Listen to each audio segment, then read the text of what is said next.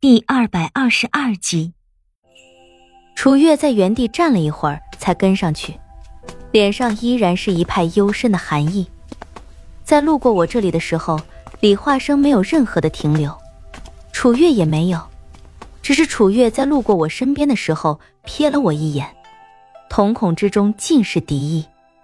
这场面太过诡异，活宝和车彤彤当场就懵了，半晌。才听到活宝悠悠然的声音：“妖精，这是寻花问柳被媳妇儿给抓住了吗？怎么狼狈成这样啊？”我恶狠狠的瞪了他一眼，然后踹了他一脚：“ 今天中午没有你吃的份儿！”咆哮一般的声音才刚落下，却看见司徒安从那躺椅上慌慌张张的爬起来。嗯，也许说是他滚下来的更为恰当一点。差点没把茶座都给掀翻，蹲坐在地上，抱着茶壶，一直喝了个底朝天才放下，手都是抖的，不停的撸着胸口，脸上苍白的简直瘆人。我的老天，吓死我了，吓死我了！活宝身子一飘，出现在司徒安身边，将他搀起来，问他：“哼，你这老不正经的，怎么被吓成这样了？”司徒安咽下去两口唾沫，活宝以为他还要喝水，就去水缸里又舀了一瓢过来，掰开司徒安的嘴巴就往里面倒。死我了！司徒安被这猝不及防的一顿乱灌呛得直叫。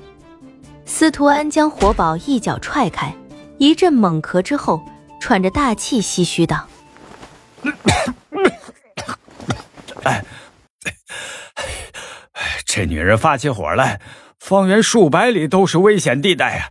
你说我这处在中间地带的，没被吓死就是祖上庇护了。活宝被司徒安踹疼了，蹲在地上直揉肚子，痛苦道：“老子没被你踹死，那就是祖上积德了；老子没骂死你，就是嘴上积德了。”司徒安从地上捡起蒲扇，扇了两下，再抹了抹满满一额头的冷汗。邓环山这回要出大事了，比你忽然间要做饭出的事还要大。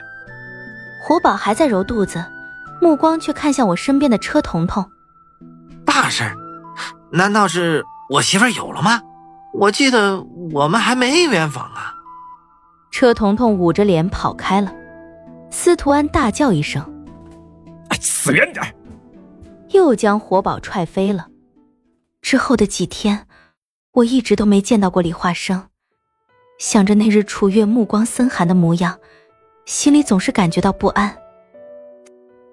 司徒安似乎看清了我的心思，端着一碗面条，一边吃着一边朝我这里走来。想起以前在他吃东西的时候都会说的那一句“叶姑娘要不要来点”的话，就赶紧退了两步。你自己吃吧，我不要来点一点点也不要。司徒安巴巴的看着碗里的面条。愣了半晌，呃，我自己吃吧。我把阿郎从山里带回来了，下午你就可以拿阿郎做挡箭牌，去他那里看看吧。他的声音才落，就听到一声狼嚎从司徒安的屋子里传出来，然后就看到阿郎一阵小跑朝我这里跑来，扑进了我怀里。我抚着他的毛发，问他：“你这些日子去哪里了？”他在我怀里蹭了两下，还用舌头舔了舔我的脸，轻轻的在我耳边吼了一声。我尴尬的干笑两声，狼语我一句也不会，不知道他说了什么。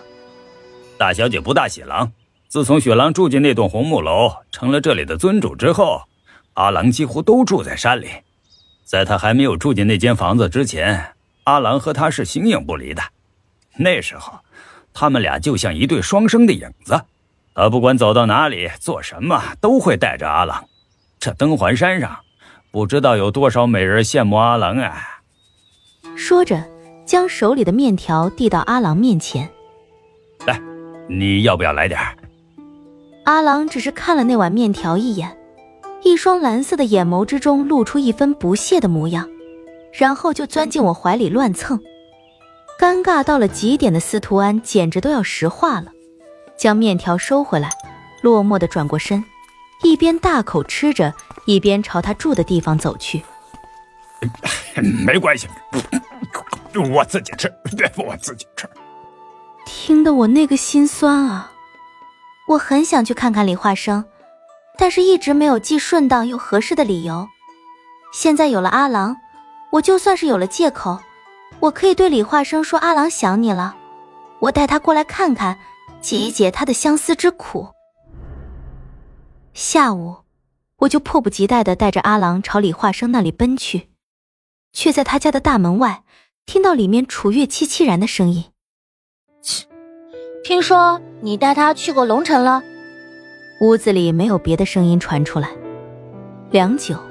楚月的声音再次传出来：“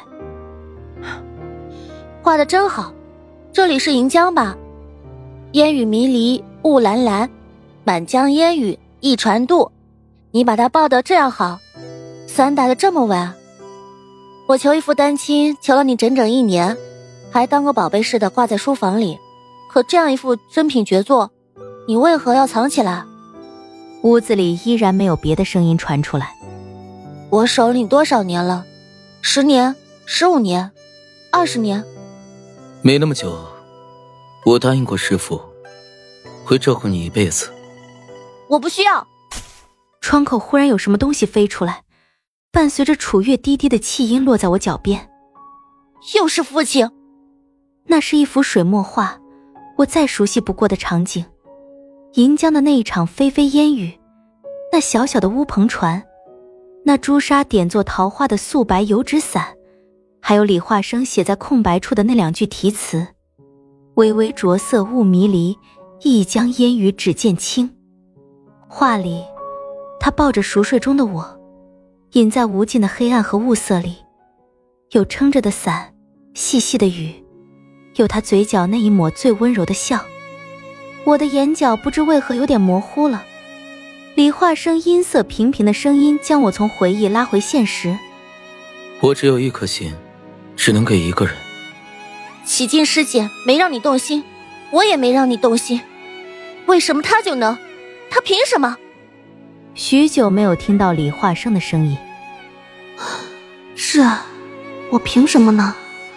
我又有哪一点值得他动心呢？